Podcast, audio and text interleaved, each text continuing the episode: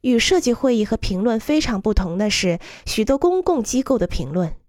这些评论要么来自那些要求你的设计服从当地国家和法律的公共机构，要么来自那些给工程提供贷款或者保险的金融机构。这种评论是一个拖延且可控的过程，但是它是关键的过程，至少是不可避免的。所以我的意见是，利用它创造性的工作，而不是故意抵触它。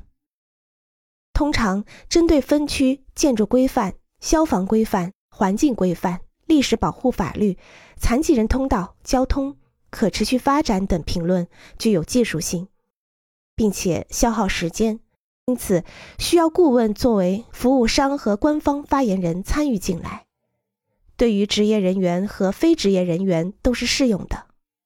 不幸的是，在很多城市，这一过程已经变得像迷宫一样。比起设计过程来，你可能要在审批过程上花费更多的精力、时间和资金。但是，很少有关于设计质量的建筑方面的评论，这取决于你。